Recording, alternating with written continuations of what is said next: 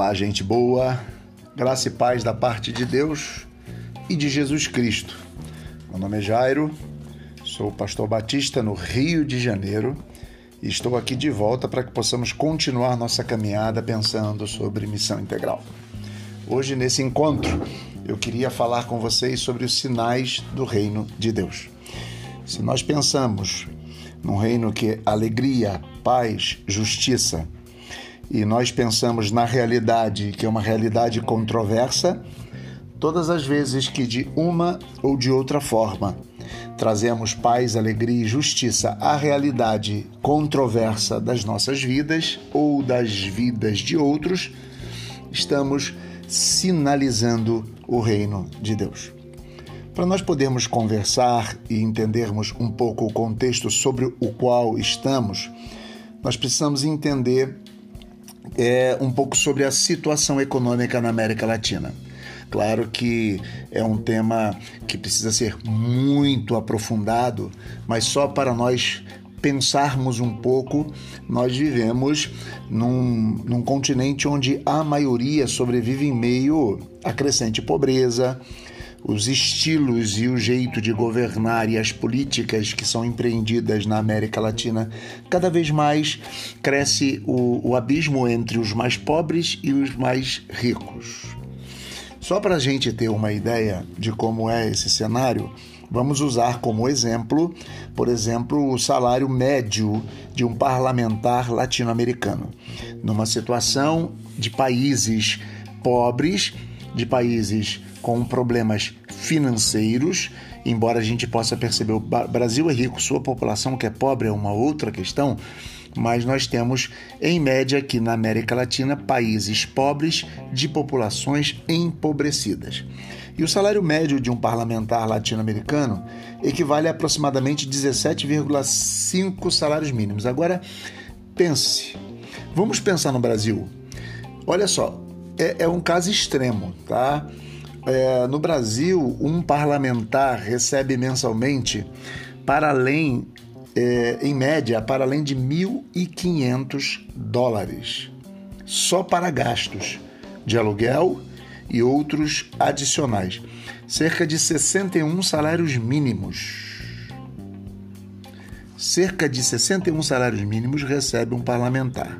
Os 1.500 dólares para auxílios cerca de 61 salários mínimos. Olha só, preste atenção: 61. Enquanto dois terços dos trabalhadores recebem apenas. É, no Brasil, por exemplo, nós temos parece que 40 milhões de pessoas que vivem com 400, 500 reais por mês. Olha, esse é só um sinal do que a gente quer dizer do que é a desigualdade então a gente chama a atenção para essa tão terrível desigualdade, onde parece-me que seis brasileiros detêm a riqueza de quase 70%, 80% da população brasileira e por aí vai, sem nos aprofundarmos demais nestas questões mais técnicas. É, o que chamamos a atenção para essa tão terrível desigualdade porque cremos que isso é parte do contexto socioeconômico e político no qual fomos convocados a viver nossa fé, a cumprir a missão para a qual Deus nos comissionou. Existe alguma coisa de envolver-se nestas questões para cumprirmos a missão daquele que nos enviou. Então, nós, como cristãos, precisamos aceitar que somos cristãos e que esse assunto nos diz, é, é, é, nos diz pertinente, é pertinente a nós. Precisamos aceitar que, se somos cristãos, isso é algo que tem a ver conosco. É, quando Jesus viveu na subdesenvolvida, vamos usar assim, Galileia, Diz lá em Mateus 9,36: Compadeceu-se delas porque estavam aflitas e exaustas como ovelhas que não têm pastor. Quando Jesus usou o exemplo do samaritano que cuidou de quem estava caído à beira do caminho, o que Jesus está colocando em voga é a compaixão que ao longo da história a igreja tem de mover é, para assumir as causas dos desfavorecidos e dos despossuídos. O que Jesus está ensinando é que nos envolvamos com estas questões relacionadas aos que têm menos, a ponto de Tiago definir que a religião pura e imaculada é cuidar do órfão e da viúva e assim mesmo manter-se incorruptível, tá? Temos vários exemplos na história e que inclusive o nosso querido é, René Padilha vai citar no seu, exemplo, no seu livro. Nós temos William é, Wilberforce, quando ele lutou contra a abolição pela escravidão a partir de uma consciência cristã. Nós temos é,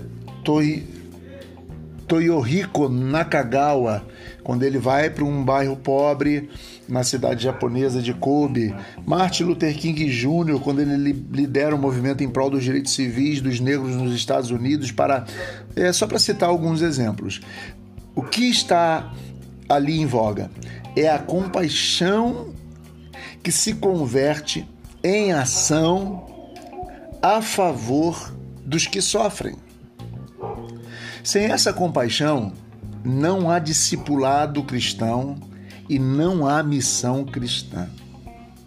Não há discipulado cristão, não há missão cristão, cristã sem essa compaixão pelo outro e pelas circunstâncias que estão ao nosso redor. Precisamos compreendê-las e nos envolver para que possamos ser um sinal na história do reino de Deus.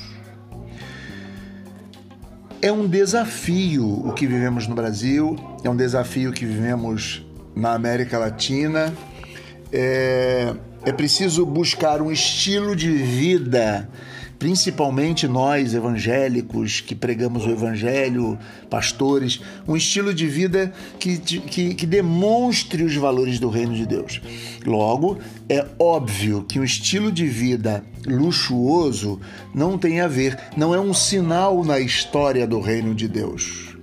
Vamos nos lembrar do que diz em 1 João 3,17? Ora, aquele que possuir recursos deste mundo e vir o seu irmão padecer necessidade e fechar-lhe o coração, como pode permanecer nele o amor de Deus? O que 1 João está dizendo é o seguinte: não está ou questiona como estará o amor de Deus em alguém que, tendo bens, vendo as pessoas passar necessidade, não lhe estende as mãos. 1 João 3,18, que é o versículo seguinte, diz: Filhinhos, não amemos de palavras nem de língua, mas de fato e de verdade. O que nós precisamos perceber é que, em um contexto de graves necessidades físicas e materiais, um estilo de vida simples em favor do próximo é uma exigência de amor, que é um sinal histórico do reino de Deus. René Padilha diz assim: onde há cristãos, abre parêntese, recursos humanos, exercitados na compaixão de Jesus Cristo e bens desse mundo, recursos econômicos liberados para o serviço de amor, é possível empreender projetos que desenvolvam a comunidade, que transformem a situação de pessoas e grupos pobres e sejam sinais autênticos do reino de Deus.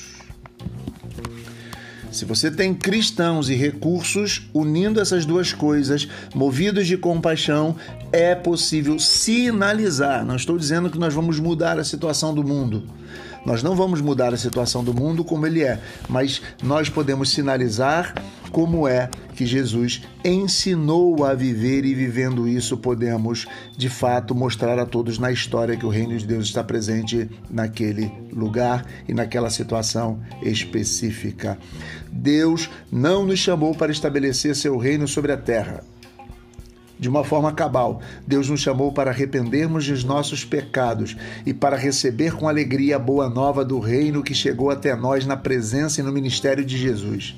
Quem se arrepende e crê no Evangelho, ele é libertado de uma vida infrutífera, de escravidão pelos poderes das trevas e transformando, é transformado em um agente de transformação integral para a glória de Deus. Transformação integral todas e quaisquer situações que nós nos metamos e que possamos sinalizar ali o amor compassivo, de distribuição de renda, de amor, de compaixão, de misericórdia e que nós mudemos alguma situação nas situações específicas em que nos metermos, nós estamos sinalizando o reino de Deus. que nós possamos ser um sinal na história de que Jesus veio aqui ensinou-nos a viver diferente do que o mundo vive. Deus abençoe e até a próxima vez.